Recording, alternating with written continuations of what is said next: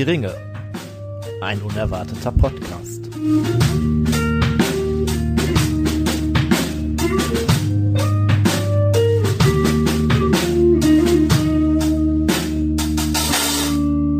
Ja, hallo ihr Lieben. Schön, dass ihr wieder eingeschaltet habt zu Hör die Ringe, ein unerwarteter Podcast.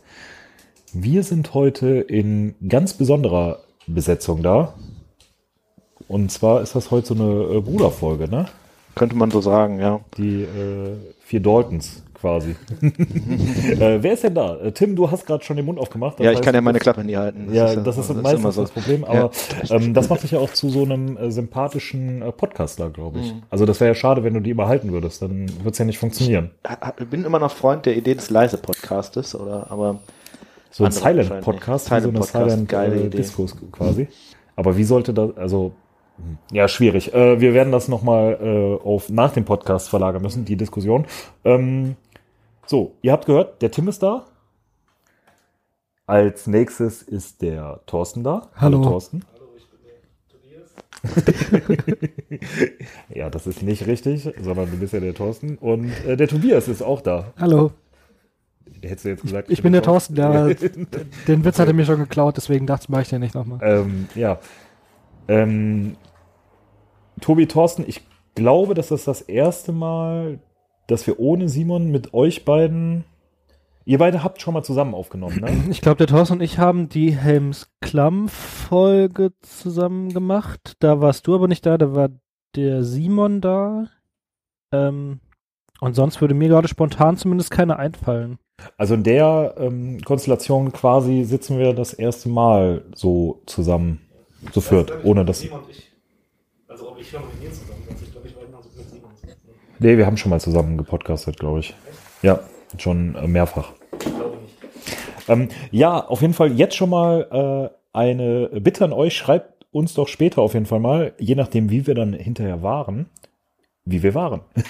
Ob äh, euch so die Konstellation gefallen hat oder ob Wer soll nicht mehr nee, wiederkommen? Ja. Äh, wir wollen Simon zurück, der fehlt uns so. Ähm, ja, Simon ist heute ähm, verhindert, aber ich glaube gut verhindert, wenn ich das so ja, nichts Schlimmes. also nichts äh, Schlimmes, sondern eher ein, Ja. also auch unter anderem ein positiver an das Ja. heute für. Äh, liebe Grüße an der Stelle an Simon, kommt wieder. Den werdet ihr nicht los. Simon und äh, Steffen und Stefano kommen Ja. auch wieder irgendwann mal. Ja. Ähm, Der Stefan hat ja wenigstens noch Bier da gelassen. Der war ja nett eigentlich. Ne? der Steffen, ja genau, der Steffen musste jetzt arbeiten gehen. Ähm, aber du hast es gerade schon angesprochen. Der Steffen hat Bier ange, äh, dagelassen und äh, der Tobi möchte, glaube ich, dazu was sagen zu dem Bier.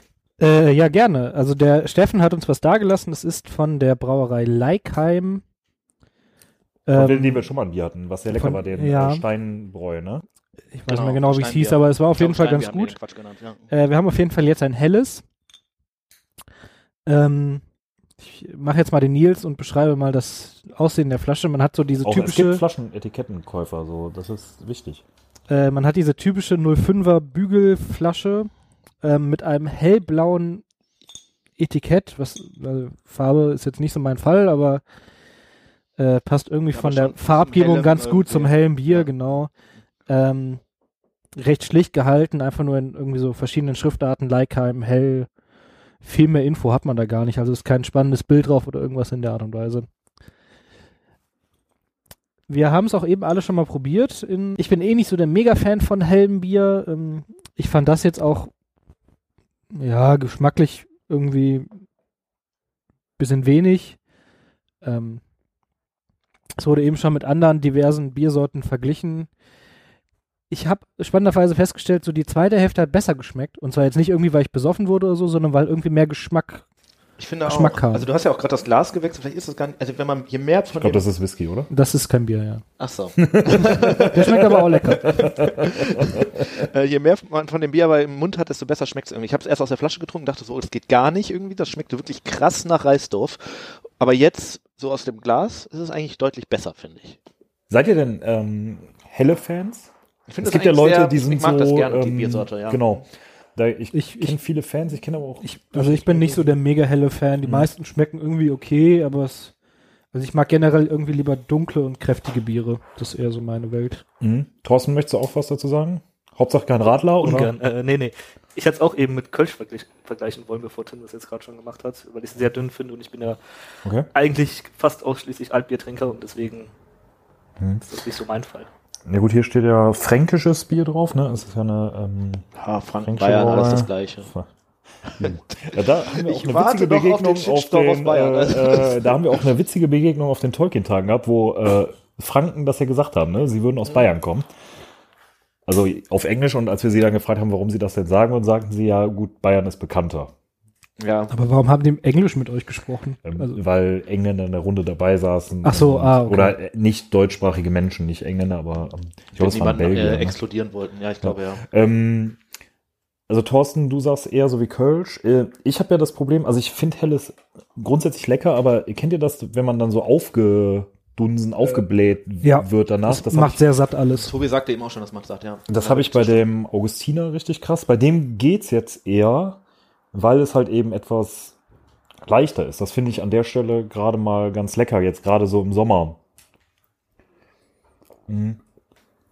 Ansonsten aber vom Geschmack her eben auch nicht so vollmundig. Ich würde es aber jetzt auch nicht, also als kein schlechtes Bier bezeichnen. Das ist eher was Süffiges. So. Genau, ich finde es nicht. Ich glaube, das ist was, wovon du vom Geschmack eigentlich wirklich auch viel trinken kannst. Das ist ja auch immer wichtig Ja, tatsächlich. in gewissen Kreisen. Ähm, wenn du halt nicht so satt werden würdest. Also das Ja. widerspricht dem so ein bisschen. Kommt ein bisschen darauf an, welches Ziel man mit dem Bier verfolgt. Zum Genuss würde ich es nicht trinken. Ja. Was wären denn sonst noch so Ziele, die du mit Bier trinken verfolgen könntest? Äh, Dehydri äh, äh, Dehydrierung, genau. also Flüssigkeitsmangel. Unterhüpfung, Unterhopfung. Unterhopfung? Oh, ein, äh, eine weit unterschätzte äh, Krise, ne? Also. Ähm, ja. Also wir werden das Bier noch ein bisschen weiter genießen, aber ihr hört es vielleicht schon wieder an den unverfälschlichen Feuerzeuggeräuschen, die äh, unseren Podcast ja so bekannt machen und äh, vielleicht auch so beliebt oder auch unbeliebt Gefürchtet. Äh, und gefürchtet. Äh, wir haben schon einige Rückmeldungen dazu bekommen, dass es euch nervt. Es gibt auch Leute, die wirklich sagen, dass das unsere Atmosphäre ist. Ne? Also es gibt auch Leute, die finden das irgendwie ganz angenehm. Stimmt, Also für ne? die Ja, Leute jetzt hatte ich hier- auch schon gehört. Ja, dieses ähm, Klick, Klick. Wobei dieses, das, was du gerade hattest mit diesem Mit Stein, ne? äh, genau, Ja, mit ja. dem Rädchen und dem äh, Feuerstein quasi, hört sich auch deutlich besser an als das, was ich jetzt habe mit diesem Elektro-Geräusch. Ja. Ich jetzt kann auch so machen. kurzes äh, Rätsel, was hört ihr jetzt? Oh ja, das müsste man auch gehört haben. Äh, das war natürlich unverkennbar Das wäre ein. natürlich eigentlich ein guter Sollen wir Sound fürs sollen wir gewesen. sagen? Äh, ratet doch mal, was das jetzt gerade war, das äh, Anmachgeräusch. Wenn Thorsten Was sich gleich nicht gerade verbrennt. ähm, ja, wir rauchen natürlich auch wieder Pfeife. Also das äh, hört ihr quasi dann doch immer. Und ähm, da wir zwischendurch viel reden, muss man die Pfeife ja auch immer wieder neu anzünden. Und wir sind natürlich auch alle nicht die erfahrensten Pfeifenraucher, sondern ja nur Gelegenheitsraucher. Aber ich würde sagen, wir sind der äh, Pfeifenrauchen erfahrenste Tolkien-Podcast in Deutschland. Ihr, also ihr Das macht das ja jetzt doch schon zwei Jahre sind es irgendwie bald, ne? Jetzt, eigentlich müsst ihr das doch mal lernen, wie das geht.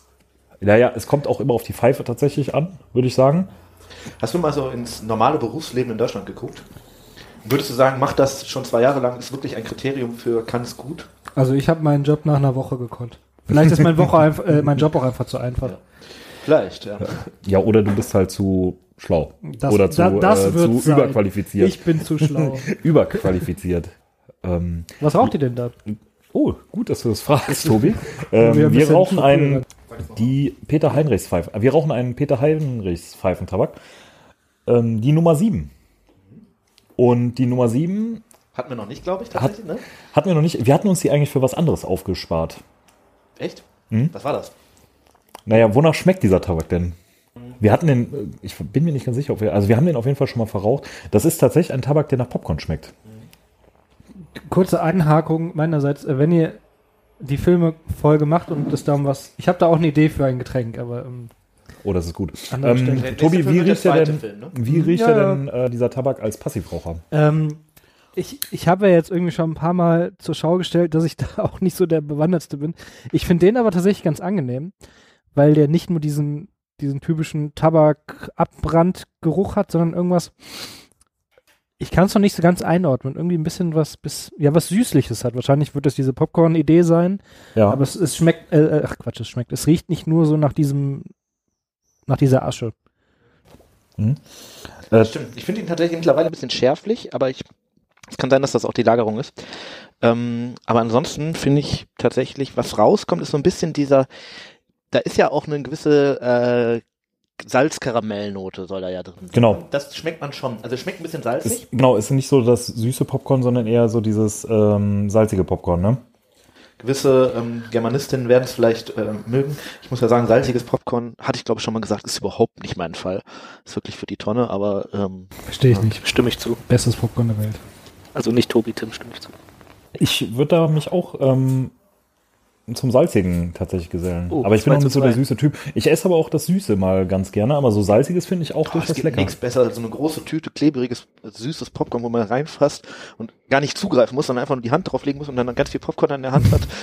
Mich nervt das ja immer, weil ich fühle mich dann immer so verpflichtet, direkt sobald ich diese Tüte in der Hand habe, Ist die leer, ne? Die so leer, also auch wirklich leer zu machen, auch wenn ich eigentlich gar keinen Hunger mehr drauf habe, aber so von Beginn an so. Ja. Und das ist ja auch das häufig, was so ein Film. Äh, ich Wir finde könnten das auch auch bei jeder. Podcast-Folge noch, noch ein bisschen Popcorn essen. Oder so ein paar Möhren noch dazu.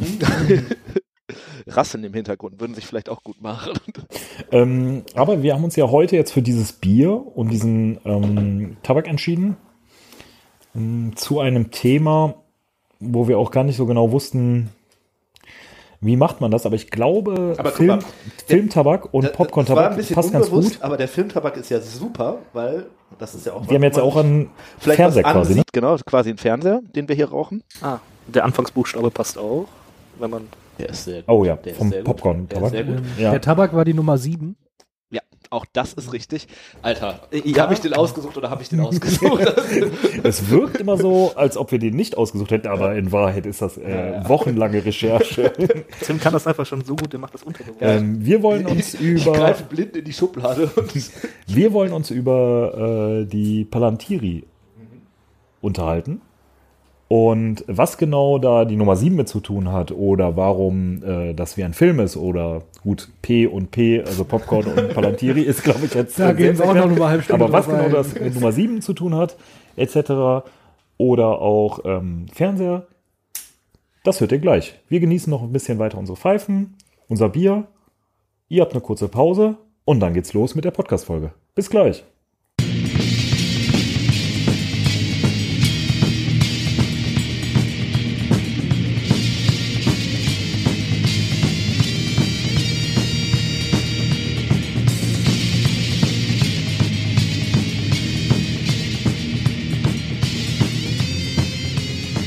Wer im Ortank sitzt, sollte nicht mit Palantiri werfen.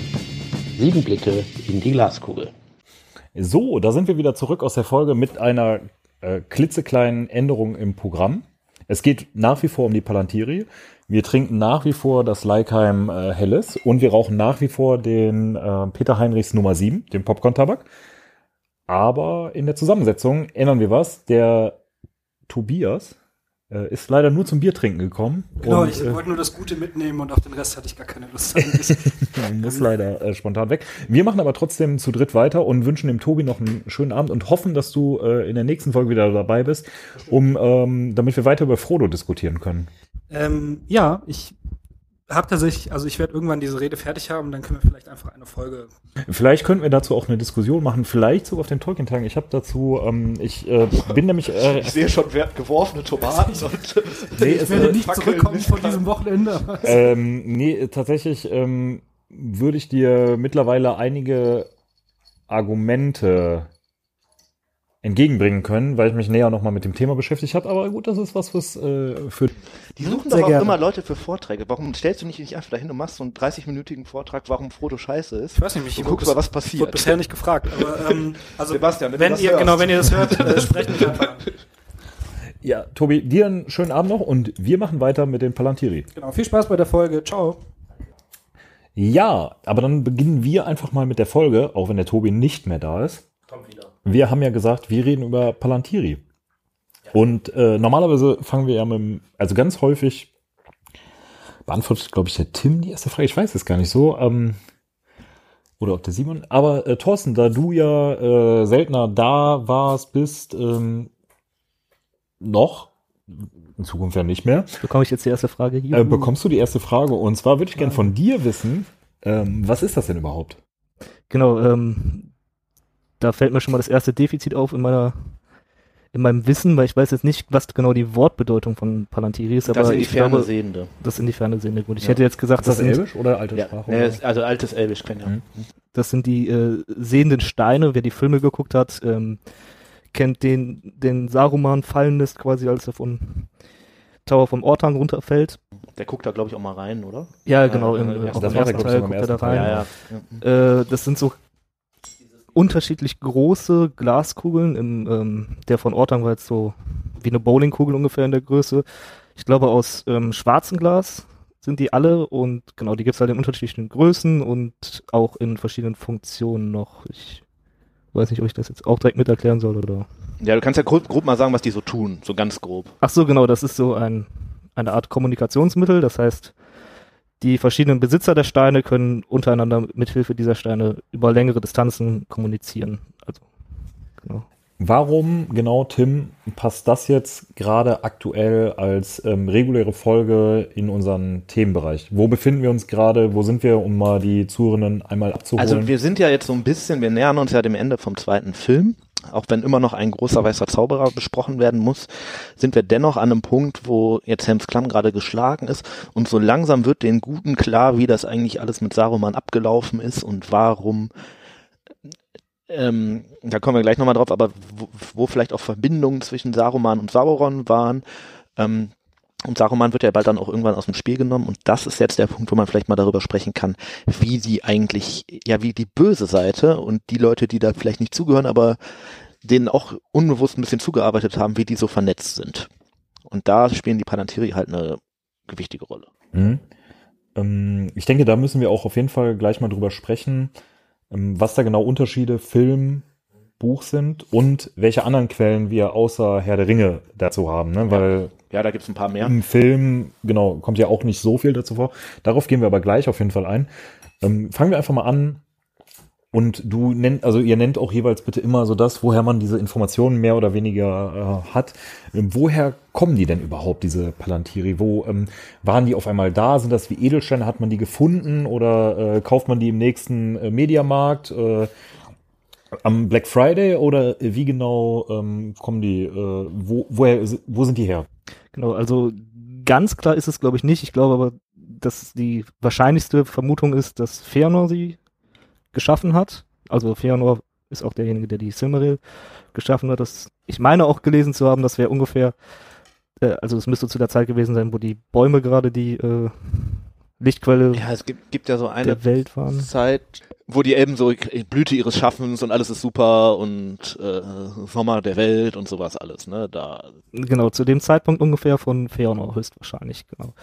Ähm, wo kommt Wer Feonor war, müssen wir auch mal eine Folge drüber machen. gehen wir auf jeden Fall noch drüber. Machen wir aber mal später irgendwann. Das ist, äh, das wird für die sicherlich, wenn irgendwann die Amazon-Serie rauskommt, nochmal eine interessante Person. Aber das machen wir dann. Ähm, woher weiß man das? Weiß man das aus den Büchern? Weil im Film geht da ja keiner drauf ein, ne? So wer das erschaffen Also es hat, gibt ähm, der Großteil der Informationen über die Palantiri, die wir jetzt glaube ich gleich hier besprechen, kommen natürlich zum einen aus den Büchern, da wird ein bisschen was gesagt, aber der Großteil kommt eigentlich aus den Nachrichten von Mittelerde. Ähm, sehr zu empfehlen, viele Schriften von Tolkien, die da so noch irgendwie zusammengetragen wurde, dann von Christopher Tolkien. Ähm, und hinten, ganz hinten, das letzte Kapitel geht quasi um die Palantiri und da ist dann nochmal eine detaillierte Beschreibung, wie die funktionieren und wo so Verbindungen sind und so. Und darauf beziehen wir uns hier in großen Teilen, denke ich. Ähm, wir sagen aber auch natürlich immer nochmal, wo man da vielleicht was vom Film, im Film irgendwie mitbekommt und so. Mhm. Ähm, die Frage, wer sie erschaffen hat, habt ihr mehr oder weniger schon beantwortet. Feonor, wisst ihr genau, wie der das gemacht hat? Schmiedet man die? Ist das so eine Glasbläserei? Ist das eine Zauberei? Ob das Ähm, jetzt, also es ist ja nicht ganz klar, ob das wirklich Glas ist oder eher Kristall, der Mhm. da irgendwie mehr, oder hat er das vielleicht gar nicht erschaffen, sondern gefunden oder so? auch möglich. Das ist, glaube ich, gar nicht so klar. Also relativ, dass er das, oder weißt du da mehr, Thorsten? Nee, nee. Ähm, dass er ähm, die hergestellt hat, ja. Ähm, ich schätze mal, das wird wahrscheinlich irgendwie irgendwie gequaftet worden sein, ne? Aber der genaue Prozess, wie man jetzt aus so eine runde Kugel Stein herstellt oder Metall oder was auch immer, ist mir nicht ganz klar, ehrlich gesagt. Es ist ja auch sehr stabil, ne? Also sehr stabiles Material, so. Ich glaube schon, dass er die eher selbst erschaffen hat, weil wenn er auch die Silmaril geschaffen hat, dann Mhm. wird er auch in der Lage sein, äh, Ja, ja, aber er wird ja einen Rohstoff gehabt haben. Ja, genau, nur zu der Vermutung, die gefunden zu haben, das ist, glaube ich, eher nicht der Fall. Ja. Aber Ähm, gut, dann- ich glaube, ja. die Frage war jetzt dann auch natürlich irgendwie, wie, wie, wie kommen die am Ende da dahin, wo sie sind? Ist das korrekt? Also warum sind die dann in Mittelerde? Weil die Elben waren ja eher dann im Westen. Ähm, und es ist so, die haben, sind halt irgendwann den Elben von, ähm, äh, haben die Elben das den Numenoran geschenkt, also den äh, Menschen, den großen Seefahrern, die ja die Vorfahren der Leute in Gondor und Arnor sind. Und als Numenor irgendwann untergegangen ist, haben die das halt mitgebracht und deswegen hatten die Leute aus Gondor und Arnor das halt dann ähm, zur Verfügung sozusagen, Ja. beziehungsweise deren Könige. Wobei ja auch nicht alle, ne? Also es gibt, das hatten wir jetzt glaube ich noch gar nicht gesagt, ähm, sieben Palantir in Mittelerde, Palantiri in Mittelerde, aber einen noch ähm, quasi in Valinor oder ist das, Ja, das noch ja, zu das ist Valinor? tolle Ressart, wo den Avalonne steht denn, ne? Genau. Aber ja, der ist ja auch ein bisschen unklar. Die, also es gibt ja diese Theorie des Meistersteins, das wird auch mal irgendwann angesprochen von Tolkien, dass es quasi noch einen achten Stein gibt, der quasi alles, alle Steine direkt irgendwie nochmal in Kontakt gehen kann, was ja irgendwie sinnig wäre, wenn das so als Kommunikationsmittel zwischen den Elben und Numenor am Anfang gedacht war. Ähm, aber viel über diesen Meisterstein findet man leider gar nicht. Also was der kann, wo, woher der kommt, warum der nicht mit nach Mittelerde gegeben wurde, kann man halt spekulieren, aber richtig was wissen tut man eigentlich nicht. Genau.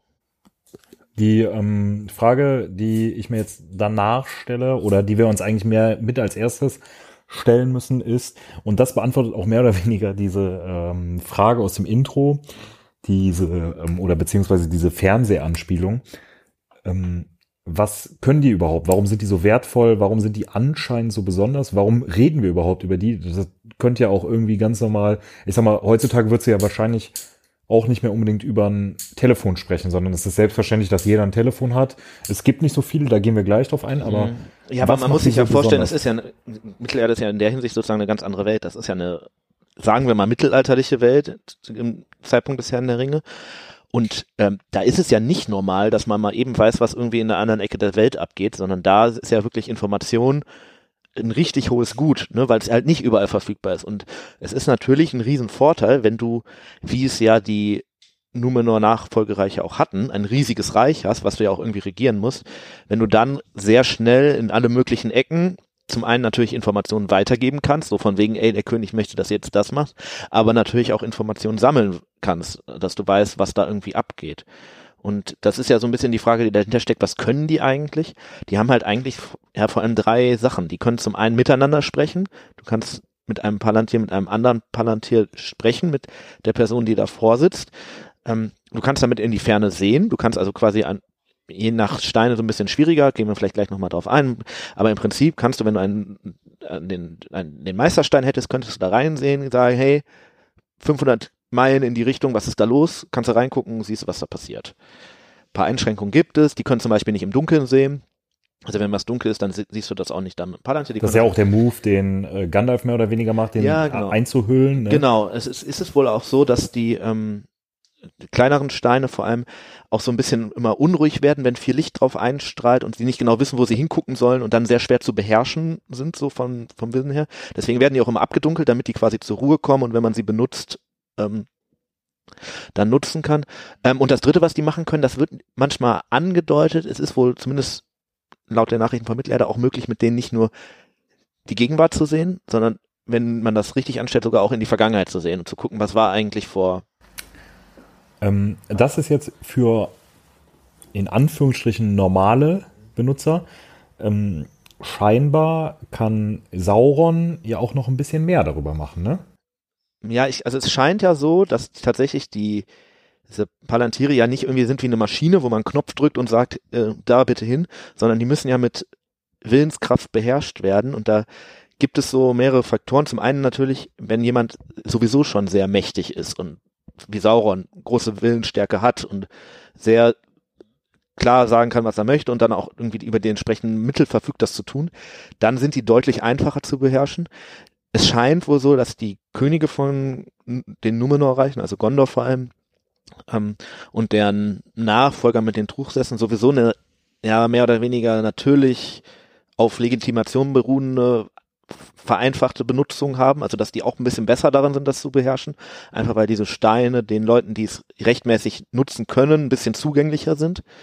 Ähm, aber es scheint ja tatsächlich so zu sein, dass man das mit Willenskraft machen muss, dass du quasi wirklich mit deinem Willen sagen musst, hey, entweder ich möchte jetzt das sehen oder ich möchte mit dem Stein sprechen. Und das ist auch noch so der Punkt, die sprechen, das Sprechen ist ja nicht, ähm, ich spreche und jemand hört mich, sondern es ist ja eher Gedankenübertragung, ne? dass du in den Stein guckst, jemanden siehst und dann mit dem gedanklich eine Verbindung aufbaut. Das funktioniert also nicht ganz krass so wie in so einem Videotelefon, würde aber halt zum Beispiel auch bedeuten, wenn jetzt Sauron und Saruman miteinander sprechen und irgendwo hinten fällt was um, dann hört der andere das nicht. Also das heißt, wenn wir jetzt äh, vorm Palantir stehen, so könnten wir nicht unbedingt damit reden, sondern wir müssen wissen, wie man es beherrscht. So, also du musst quasi wie eine Bedienungsanleitung, du musst wissen, wie es ist. Aber dann, wenn du es beherrschst, ist es ja so, also Legolas bemerkt es ja zum Beispiel auch, ey, Sauron ist hier, zumindest so im Film, ne, und sagt dann ja, ähm, also es scheint es ja auch so zu sein, dass du anscheinend ja auch irgendwie auf irgendeine Art und Weise ähm, ja Materie oder mit Materie oder zumindest also auch mit dem Geist so anwesend Ja, es muss ja auch so irgendwie spürbar anwesend bist. Also ne? gut, Pippin hat sich da vorgesetzt und hat da reingeguckt, aber das muss ja quasi auch bedeuten, dass zumindest Sauron irgendwie registriert hat, hier versucht gerade jemand reinzugucken und dann direkt auch irgendwie sagen, ey, hier, ich baue jetzt eine Verbindung auf. Weil von Pippins Seite wird das ja nicht gekommen sein, sondern das wird ja dann von Sauron ausgegangen sein. Da müsste auch mal, das werden wir in der Sauron-Folge aber Mhm. auf jeden Fall machen müssen. So, guckt ihr da die ganze Zeit drauf oder Ja, ne? sehr so, gute wie, Frage. Also- wie, wie funktioniert das? Warum merkt Ja. ihr das ausgerechnet? Das in muss ja eigentlich Moment? schon fast Zufall gewesen sein, ne? Weil er kann ja nicht, also es ist ja nicht davon auszugehen, dass er da komplett rein, die ganze Es Zeit wird rein. eh, wir haben das auf dem Schirm, die Sauron-Folge demnächst zu machen, um einfach, da sollten wir, denke ich, nochmal dann darauf eingehen. Es war sogar, wenn man so will, Doppelzufall, wenn wir bedenken, wie genau die Palantiere überhaupt funktionieren. Ich weiß nicht, ob ihr, ich sage das jetzt einfach mal. Ähm, die muss man nämlich auch noch richtig ausrichten, damit man dadurch ähm, gucken kann überhaupt. ja, also die haben quasi so einen Pol, ne? Genau, die haben einen Pol unten und einen oben, glaube ich, und die müssen, also der Palantir muss dann richtig stehen und du musst auch noch auf der richtigen Seite des Palantirs stehen, um in die entsprechende Richtung zu gucken. Das heißt, wenn du nach Norden gucken willst, musst du südlich des Palantirs stehen und kannst dann so um den herum gehen und damit die Richtung Und dann ändern. kommt ja noch dazu, dass die kleinen Palantir, zum Beispiel der von Ortang, ja auch noch nicht in alle Richtungen gucken können, sondern zum Beispiel nur nach Westen. Genau. Und Aber vielleicht wurde er Deswegen- auch einfach nur angesteuert.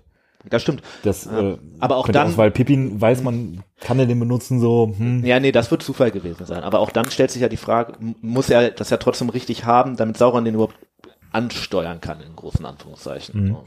ähm, um nochmal so vielleicht darauf einzugehen, wie wertvoll das ist, also so ein Vergleich, wie haben die sonst so kommuniziert? Wir haben, glaube ich, mal über die Leuchtfeuer gesprochen. Genau, Leuchtfeuer, Meldereiter, sowas, das braucht alles Zeit. Ne? Ne, gerade Leuchtfeuer geht noch am Leuchtfeuer- schnellsten, aber du weißt ja gar nicht, was richtig los Ja, und wie ist. teuer ist das? Also Ja, ja. das aufrechtzuerhalten, Ja. die Leute, ne, so und äh, genau, das ist super schnell, aber da, da, also wie, wie viele Feuer waren das? Wir, ich glaube, wir haben mal sieben. Ja, sieben, in, zumindest nach Rohan hin. Da unten gibt's ja noch ein paar mehr, aber äh, Genau, ja. aber dann brauchst du da pro Station, brauchst du da, was weiß ich, wie viele Soldaten und Tag und Nacht, ne? Also Tag da und wird Nacht, ja jetzt die, die ganze Zeit Ausschau ja. halten Ja. Im Schichtdienst oder so, ne? Das ist ja auch alles eine Kostenfrage. Auch Meldereiter, dann Pferdestationen, Stallungen etc. an den verschiedenen Stellen. Ist ja auch alles total fehleranfällig, ne? Also Meldereiter können abgefangen werden, können irgendwie, können im schlimmsten Fall ja sogar gefangen genommen werden und dann vom Feind kriegt der die Information. Leuchtfeuer haben halt, wie gesagt, den Nachteil, dass sie ja nur sagen, hey, Hilfe, aber du hast ja keine Ahnung, was wirklich ist. Ne? Also kann ja sein, dass du hinterhin reitest und Und das ist quasi mehr oder? weniger wie so ein Satellitentelefon. Ne? Ja. Man muss es genauso ausrichten. ja, Und, ja stimmt. Äh, Ja, ja. Und du kannst damit sogar in abgekapselte Gebiete, sage ich mal, jetzt auch reingucken. Also Meldereiter sind natürlich sehr schwierig, wenn zwischen dir und dem Verbündeten eine Armee liegt. Und zum Beispiel nach Mordor würdest du ja auch mit Meldereitern auch nicht wirklich hinkommen. Und über die Palantir kann man da schon quasi auch sehen, was beim Feind passiert und nicht nur beim Verbündeten. Ähm, ihr habt das gerade schon mal angedeutet, es gibt große, es gibt kleine, es gibt den vom Ortank, es gibt den bei Sauron. Äh, Mhm. Wie viel gibt es denn generell? Was übrigens auch wahrscheinlich jetzt auf die Nummer, Ja. Nummer von dem Tabak eingeht. Ich will es jetzt nicht vorwegnehmen. Äh, Hatten wir, glaube ich, auch schon gesagt. Äh, sieben Stück Hast in Mittelerde. Entschuldigung. Oh, mich beleidigt. Habe ich wohl gekonnt überhört. Und dann Ich noch den noch mal, achten, äh, klar den, als äh, Frage formuliert haben. Den Meisterstein, aber sieben in Mittelerde, genau. Also sieben inklusive dem Meisterstein oder Nein, nein, nein. exklusive? Sieben in Mittelerde und den Meisterstein, der nicht Genau, und da gibt's halt verschiedene Formen und Größen, also vor allem Größen sind alle irgendwie mehr oder weniger rund. Ähm, ja, wenn man die mal so durchgeht, sieht, fällt auf, dass es zwei größere gibt, das, also als die rüberkamen, ne? viele gehen ja verloren, aber wenn man vom Ursprungszustand ausgeht, äh, ist das einmal der aus, in Osgeas, der sozusagen der Hauptstein in Mittelerde ist, der da auch irgendwie am potentesten ist und am meisten sehen kann und so weiter. Der steht halt in Osgiliath, der alten Hauptstadt von Gondor, stand der. Ähm, und dann gab es am Amansul auf der Wetterspitze halt den äh, noch einen, der wahrscheinlich ein Ticken kleiner war, aber auch ziemlich groß. Ähm, und dann gibt's halt ein paar kleinere, das sind wahrscheinlich ähm, fünf Stück. Zum einen einer in Minas Tirith, einer im Ortank, das ist der von den Saruman dann später kriegt, einer in Minas Ithil damals noch, das ist das spätere Minas Morgul, also die Stadt von Gondor, die dann irgendwann von Sauron erobert wird, ähm, und noch einer im Norden, ähm, in Amunias, das ist die Hauptstadt von Arnor, da ist quasi dann noch ein zweiter, den Arnor benutzen kann. Wer jetzt mitgezählt hat, kommt auf sechs. Ja. Nein? Doch, doch. Ah. Ich überlege gerade nur, welchen wir vergessen haben. Den, Wir ach, haben den vergessen- Elendilstein. Genau, den Elendilstein in den weißen Türmen, das ist auch in Arnor, der erfüllt aber irgendwie eine ganz andere Funktion. Da kommen wir gleich vielleicht nochmal drauf. Ach so, ja. Ja, das war jetzt ja, erstmal nur die Aufzählung, was die einzelnen Steine machen und was die für eine Geschichte haben, da kommen wir jetzt, denke ich, gleich zu. Ich äh, würde ganz gerne nochmal auf die ähm, auf diesen Meisterstein eingehen. Und zwar scheint der ja bei den Elben geblieben zu sein. Der scheint bei den Elben geblieben. Und man kann natürlich jetzt spekulieren, ob der das dafür da war, dass die Elben halt weiterhin Kontakt mit den Menschen halten konnten. Vielleicht war das die ursprüngliche Idee. Weiß man, ob der noch in Benutzung ist? Zur Zeiten. Also wir wissen ja, dass die einsam, äh, dass die unsterblichen Lande und auch die einsame Insel, wo der halt steht, nie irgendwie erobert wurde oder geplündert oder so.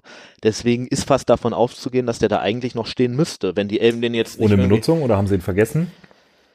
Also es gibt keinen Fall, der mir einfallen würde, wo man hört, dass die Elben jetzt versucht haben, mit Mittelerde Kontakt aufzunehmen. Weil dann, wenn sie es gemacht hätten, müssten sie ja wissen, was zu der Zeit in Mittelerde abgeht. Und dann müsste man sich ja fragen, warum haben sie nicht eingegriffen? Warum sind sie in den ewigen Landen geblieben? War ihnen das alles egal? Ja, aber könnte man, also man ist ja sowieso die Frage, ob nicht eigentlich die Leute im Westen viel mehr wissen, was in Mittelerde eigentlich ist. Natürlich schicken die zum Beispiel auch die Istari, also die Zauberer dahin. Ne? Das ist ja irgendwie eine Hilfe, die denen zukommen lassen. Ähm, ja, Ja, auf jeden Fall ähm, auch eine interessante Frage, ähm, die man sich äh, durchaus so stellen könnte. Ähm, also welche das sind, habt ihr jetzt äh, mehr oder weniger genannt. Wir gehen jetzt gleich mal auf alle ähm, ein und ich würde jeder da, kriegt seine ähm, eigenen zwei Minuten. So. Was wissen wir denn über den Stein in den weißen Türmen? Mhm. Trotzdem. Genau, ja, das ist der, den wir jetzt gerade zuletzt angesprochen hatten, der ähm, Elendilstein, der sogenannte. Der ist, glaube ich, nach Westen ausgerichtet und genau sollte dazu dienen. Ich glaube, er sollte dazu dienen, noch Kontakt mit den Elben halten zu Ja, das können. zum einen, also das ist wohl, wohl der, also ich denke mal, wenn man einen sucht, der tatsächlich noch mit diesem Meisterstein äh, kommuniziert, dann ist es am ehesten der. Aber was halt auch tut, ist, der guckt ja aufs Meer. Also der wurde von Elendir ursprünglich dahingestellt, weil der kommt ja vom Meer ne, und hat so diesen Untergang von der Insel mitbekommen. Und ähm, damit kann man quasi nochmal so zurückblicken. Wahrscheinlich auch ein bisschen in die Vergangenheit auf das untergegangene Numenor halt, so ein bisschen als Erinnerung. Ich glaube ehrlich gesagt, dass die den, das Elendir... Sentimentale Anlässe. Ja, so echt so sentimentale Anlässe. Eleni hat ihn dahingestellt und wird den wahrscheinlich nicht mehr großartig benutzt haben. Also nach ihm wird da Was wissen wir denn genau über diese weißen Türme an sich? ja, Was die weißen Türme sind so ein bisschen so ein Rätsel, ehrlich gesagt. Die sind, äh, wir wissen, dass die Elben die quasi unterhalten. Also Arno ist ja irgendwann weg, ne? aber der Stein steht da wohl noch. Und es gibt wohl drei weiße Türme und im höchsten steht dieser Stein. Ähm, und es, also viel kann man dazu eigentlich gar nicht krass erzählen. Steht halt westlich vom Auenland, guckt aufs Meer. Was man sagen kann, ist, Die sind auch noch im Betrieb die und sind ja wohl noch bewohnen. zumindest Also, noch also wir da. wissen ja nicht, was sie genau machen, aber Richtig, dass sie geplündert wurden und so wäre mir auch nicht neu. Der Stein, Stein steht da ja auch am Ende des dritten Zeitalters auch noch, deswegen ist eigentlich nicht davon auszugehen. Das Einzige, was ich dazu noch erzählen kann, ist im Prinzip, dass ursprünglich in der Geschichte des Herr der Ringe mal geplant wurde, dass, also Gandalf wird ja von Saruman gefangen genommen, kommt deswegen zu spät zu Frodo und so weiter. Und ganz ursprüngliche Geschichte der Vers Version der Geschichte, als es Saruman quasi noch gar nicht gab, war eigentlich, dass ähm, Gandalf in diesen Türmen gefangen wird und von den Ringgeistern da bewacht wird. Das war quasi so der erste Gandalf wird aus der Geschichte geparkt Moment. Ähm, ja, aber viel mehr sonst dazu kann ich eigentlich nicht sagen. Also ich hatte noch eine Theorie gelesen, dass die Elben da quasi auch Pilgerreisen immer mal wieder hingemacht haben zu den weißen Türmen, zumindest in den früheren Zeiten, um dann noch, als noch der Kontakt bestand zu dem Meisterstein, Ah, obwohl ja nicht ganz ja. klar war, ob der überhaupt bestand, um dann quasi mit den anderen Elben.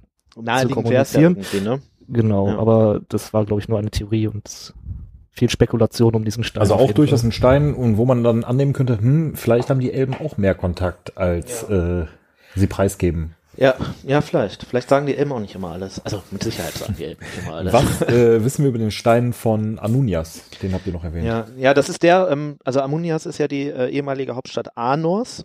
Ähm, und der wurde quasi erstmal da, ne, war so der. Ganz in der Nähe dann, ne? Ja, ja, das ist nicht weit weg von den Weißen Türmen. Ähm, und die Stadt wurde ja irgendwann verlassen, weil die zu groß geworden ist, als Arno immer so schwächer wurde und so weiter. Ähm, und dann sind die ja nach Fornost irgendwie alle gegangen, da haben die auch den Stein mitgenommen. Was dann mit diesem Stein, der wird wahrscheinlich benutzt worden sein, um Informationen zu gewinnen, gegebenenfalls Kontakt nach Gondor zu halten. Wobei die ja noch einen zweiten Stein hatten, wahrscheinlich war es eher der. Ähm, und der ist dann irgendwann, ist ja Fornost auch erobert worden vom Hexenkönig, der ist ja für den Untergang von Arnor verantwortlich. Ähm, und dann kam das zu so einer äh, Episode, dass quasi der König von Arnor geflohen ist in den Norden, bei den Schneemenschen untergekommen ist, die haben sich ganz liebevoll um den gekümmert und so weiter. Dann haben irgendwann die Elben ein Schiff hochgeschickt, um den abzuholen, damit der halt irgendwie da weg, wieder wegkommt. Und dieses Schiff, inklusive König und Palantiri halt, ist auf dem Rückweg halt leider gesunken. Und so die Schneesturm gekommen. Schneemenschen haben ihn sogar noch gewarnt. Die Schneemenschen haben ihn sogar noch gewarnt. Die haben sogar gesagt, nee, das ist, das sieht aus wie so ein Seelenfänger, geht da mal nicht drauf. Gut, die waren, glaube ich, auch ein bisschen abergläubig, was Schiffe angeht, aber trotzdem, Ja, sie haben ihn oder haben sie ihn entführt? Kann natürlich auch sein, dass sie einfach das Schiff versenkt haben dann am Ende. Sind die Palantiri wasserfest? Ja, ich denke ja, aber deswegen gibt es dieses Zitat von Gandalf, der sagt irgendwann im, im Buch zumindest, äh, wer weiß, wo die anderen Steine sind, zerbrochen, versunken oder vergraben. Also kann man sie auf jeden Fall zerstören. ja, da werden wir bei den anderen Steinen, glaube ich, auch nochmal drauf eingehen, was mit dem passiert ist. Aber bei dem könnte man, also würde ich sagen, der ist versunken am Ende und deswegen nicht mehr in Benutzung. Genau, das ist einer von denen, wo wir relativ sicher sogar wissen, was mit ihm am Ende passiert ist. Also Also wo ist auf jeden Fall nicht, verloren. aber dass er versunken ist und Ja, ja. irgendwo im Meer. äh, in Atlantis liegt und Ja. äh, dort mit, man kann mit den Fischmenschen sprechen. Oder Aquaman. Ist quasi zurückgeführt worden nach Numenor. Also, Was wissen wir über den Stein von Amon Sul, beziehungsweise den von der Wetterspitze? Ja, ähm, ähnliche Geschichte eigentlich. Der, das war halt lange der Hauptstein des nördlichen Königreichs. Den, das, der, das ist, ein, das ist ein großer Stein, den die benutzt haben, um zum Beispiel auch nach Gondor zu kommunizieren oder halt Informationen zu gewinnen. Die Wetterspitze ist ja irgendwann erobert worden, auch vom Hexenkönig. Dann wurde der da tatsächlich noch gerettet, wurde erstmal zurück nach Fornost gebracht, deswegen hatte der König von Arno dann auch Das zwei. heißt, der ist nicht dem Hexenkönig in die Hände Der gefallen. ist nicht dem Hexenkönig in die Mhm. Hände gefangen. Und der ist dann, hat dann halt auch diese Reise mit ähm, dem letzten König von Arnor in den Norden gemacht und ist dann auch im Schiff dann am Ende. Genau. Da sind quasi direkt zwei verloren gegangen. Zu dem Stein noch ganz interessant, als Arnor ähm, ja aufgesplittet wurde im, aufgrund des Krieges mit dem Hexenkönig in drei Königreiche, war Amonsul genau quasi am Dreiländereck dieser drei Königreiche und da gab es auch immer wieder Streitigkeiten darum, wer jetzt den Anspruch auf Amonsul und damit diesen mächtigen Stein hat. Ja. Ja, weil die anderen, also ein Königreich hatte ja den anderen Stein noch. ja, Und das ist auch äh, tatsächlich genau das, was auch, wo auch die Wetterspitze eigentlich steht. Aber die anderen beiden dachten sich halt, wäre cool, wenn wir auch einen haben und deswegen gab es da oft irgendwie Streit. Ja. Genau. Das und heißt, was man, da. Ist nicht ganz klar. doch, der ist auch versunken. Der ist, der ist quasi auch mit ähm, dem letzten König von Arnor in den Norden gegangen. Mhm. und dann halt auch aufs Schiff und da halt dann, also die sind beide, die liegen wahrscheinlich beide irgendwie am Meeresboden ein, zwei Meter auseinander. Äh, Das Einzige, was man noch zu dem Stein sagen kann, äh, ist, dass der wahrscheinlich am Ende, also als Gondor hatte ja irgendwann keinen König mehr und zu dem Zeitpunkt gab es ja Arnor noch. Ähm, und da hat ja schon der König von Arnor damals gesagt, hey, ich könnte euer König werden und Gondor hat das ja damals abgelehnt. Wahrscheinlich wurden ja die Steine da in den Verhandlungen benutzt, weil man das ja nicht über Meldereiter machen kann, sowas irgendwie, so, ne, sondern dafür bieten sie sich ja eigentlich an. Was wissen wir über den Stein von Osgiliath? Äh, Ja, genau. Ähm, hat Tim, glaube ich, eben schon mal angesprochen, ist der größte Stein. Ähm, Wie, was heißt denn der größte? Also wir kennen diesen Stein aus den Filmen. Ja. Bowlingkugeln, Also groß. Der gibt Tobi zu hat dem- das ja so mit einer Es gibt Bowlingkugel zu dem verglichen. von Amonsul und Sorskiliat die Aussage, dass die so groß sind, dass äh, ein Mann die nicht hochheben kann. genau. Die hatten, glaube ich, dann auch Das könnte ja Gewicht oder Größe sein, aber Ja. wahrscheinlich, also gehen wir vom Manns hoch. Ich, ich denke mal, der wird schon einen Meter Durchmesser gehabt haben. Äh, genau, stand in Osgiliath, hatte, glaube ich, auch ähm, die meiste Kraft und konnte wohl auch andere Steine belauschen. Das ist der Lauschstein. Genau. Nach dem Hauptmasterstein. Achso, ne? genau, also von den sieben, die in, in Mittelerde stehen. Mhm. Äh, ist verloren gegangen auch. Ja, Genau, Gö- also Gondor hatte ja irgendwann so eine Episode des Bürgerkriegs, als irgendwie die Königin hatten, die nicht aus gondorianischem Geblüt ist. genau wollte ich Äh, gerade sagen. Ja, Äh, genau. Äh, im, nee, im Verlauf dieses ähm, Bürgerkriegs ist der, glaube ich, auf den Boden des Anduin müsste er dann Ja, irgendwie versuchen. der stand halt genau auf der. Brücke in der Mitte vom Anduin. Der hatten da so ein großes Schloss, das auch die Brücke gleichzeitig war. Und das ist halt dabei kaputt gegangen und dann ist das alles versunken und dann war das alles irgendwie im Anduin und der Stein ist, glaube ich, auch zerbrochen. Ähm, Zerbrochen auch. ja. Also der ist auch äh, definitiv äh, zerstört. Äh, ich stelle mal direkt einfach äh, die Frage jetzt vorweg. Also wir gehen gleich noch auf, ähm, Moment, ich muss mal noch kurz zählen. Äh, zwei weitere Steine. Es müssten noch drei sein. Mhm. Minas Tirith, äh, Ortang und Minas Arnor. Minas Morgul. Ja. Achso. Okay, dann äh, fehlt in meinem Konzept gerade äh, der Ortang, aber das, mach, das machen wir dann gleich. Der ist, glaube Ähm, ich, der letzte. Der kommt ganz unten. Ja, okay. Ähm, tatsächlich. Ähm, aber mal so die kurze Frage zwischendurch, warum sind die überhaupt verschieden? Ah, warum hat man nicht alle gleich groß gemacht? Warum hat man nicht alle gleich, also so quasi so von der Kette, also von der Stange? Mhm. So, warum gibt es dann Laustein? Warum gibt es Steine, die äh, flexibel beweglich sind? Warum gibt es einen, der quasi äh, mehr oder weniger fest äh, positioniert werden müssen? Weiß man da irgendwas? Also Also zu dem Lautstein sollte man vielleicht noch sagen, dass das bedeutet im Prinzip, im Normalfall ist das so, wenn zwei Palantiri miteinander sprechen, ganz doof, es gibt da keine Gruppenanrufe. Also das heißt, wenn äh, Fornos mit Minas Tirith spricht, dann sprechen die miteinander, aber da kommt kein Dritter in diesen Call rein, sondern der ist dann zu. Außer halt der, der kann halt wohl heimlich, also kann halt lauschen, ne, kann halt hören, was geht da ab. Richtig reinkommen scheint er in den Call auch nicht zu tun, kommen, aber das ist jetzt auch also auf der textlichen Grundlage. der kann nicht schreiben. Also der, äh, oder der kann nicht äh, reden. Der also kann vielleicht den aber Chat kann schreiben, aber äh, Ja. kann jetzt nichts sagen, genau. Nee, ähm, und ähm, ja, warum es jetzt verschieden ich könnte mir halt vorstellen, Spekulation, die Zuhörer in unserem Podcast. genau, ihr könnt auch schreiben, aber äh, also ihr könnt auch was sagen, schickt uns Sprachnachrichten. Aber, Oder, kommt vorbei. oder kommt vorbei. Ähm, der, äh, ich könnte mir halt vorstellen, dass vielleicht liegt das am Material. Vielleicht hat man, gibt das muss das quasi ein Kern aus, die, aus Gestein oder so sein, der un, der uns, also der nicht gespalten werden darf und deswegen hat man einen sehr großen Kern gefunden, hat den halt genutzt, um großen Stein zu machen und kleine Kerne, um kleine Steine zu machen. Aber Ja. ich Könnte ähm, so nach den Rohstoffen ja. oder nach Oder- äh, vorher mit Gegebenheiten. Praktikabilität ist vielleicht ja auch ein äh, Ding, wenn der eine so groß ist, dass man den nicht alleine hochheben kann.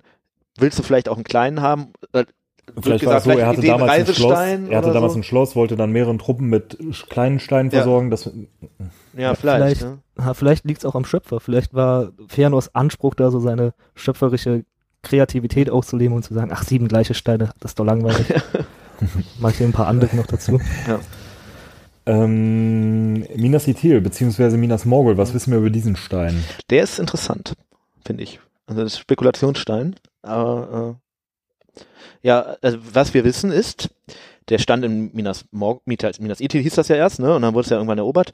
Ähm, äh, oder Minas Morgul dann, stand da und dann hat Sauron es irgendwann erobert. Und ab da hört zumindest die safe Information auf. Was dann mit diesem Stein ist, ist unklar. Es gibt aber natürlich Vermutungen, beziehungsweise die sind schon relativ sicher, weil wir wissen dann ja am Ende, was passiert ist, aber ähm, es gibt da im Moment dann ja zwei Möglichkeiten, wenn sowas erobert wird. Entweder die schaffen das noch, den kaputt zu machen vorher, was schwierig ist, weil wir wissen ja eigentlich, die Steine sind sehr robust und unzerstörbar und so. Und die andere Möglichkeit ist halt Sauron Cache stellen. Und wir wissen natürlich später, dass ähm, ja auch Sauron irgendwie Zugriff auf dieses Palantir-Netzwerk hat. Was ja bedeutet, irgendeinen Stein muss er ja haben. Das ist Wobei er, das hatten wir immer schon mal angesprochen, er hat ja anscheinend eine übergeordnete Macht. ja, Wäre dieser Stein, also denn rein theoretisch würde er die, ihm diese Macht verleihen oder kommt diese Macht von sich aus? Ich glaube er die nicht, dass er so da reinkäme. Also äh, es gibt auch ein paar Schriften von Tolkien, wo eigentlich schon sehr klar gesagt wird, dass er den dann am Ende hat, weil dann schon impliziert wird, dass er den haben muss eigentlich. Ja. Das ist die naheliegendste Lösung. Das ist die, also das ist wahrscheinlich der Stein, der aus diesem Minas Morgul von Sauron, ich nenne es jetzt mal gerettet aus seiner Sicht äh, wurde, der ihm erlaubt, mit Saruman zu sprechen, später auch Erobert, Denethor. also, also, Ja, erobert. als Beute. Wird dann ne? wahrscheinlich Beute. äh, in Baratur gestanden haben. Ne? Genau, der wird den Mhm. wahrscheinlich nach Baradur gebracht haben. Er könnte ihn theoretisch auch nach Minas ähm, Ithil gebracht ha äh, gelassen haben, in Minas Morgul. Aber Sauron ist ja physisch, wenn In man das so sagen kann, am ehesten in Baradur. Ja. Deswegen macht Saruman das. Dann ist natürlich, äh, wenn er im Baratur stand, ist natürlich die Frage, was passiert denn als mit dem Stein, als Baratur dann am Ende eingebrochen ist. Hm.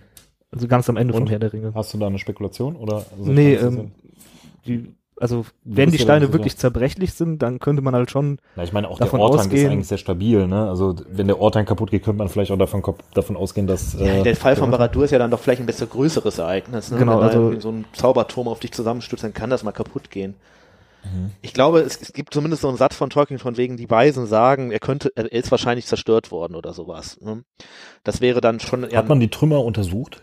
das wäre eine gute Frage. Wer, wer hat eigentlich die Trümmer von Barad-dûr untersucht? Naja, ich könnte mir schon vorstellen, dass es relativ interessant gewesen wäre, Ja, so, dass äh, der vielleicht auch Gandalf hingegangen sein müsste und gesagt hat, so, ich will jetzt gucken, Ja. ist Sauron noch da, was gibt's für Überreste, wir wollen das jetzt auf jeden Fall Ja. verhindern, ne? Eigentlich äh, wäre das ja auch naheliegend gewesen, weil man ja mit Ja. Sauron schon mal einmal auf die Schnauze gefallen ist, dass man dachte, der ist weg Ja. und der dann ja nicht der weg war.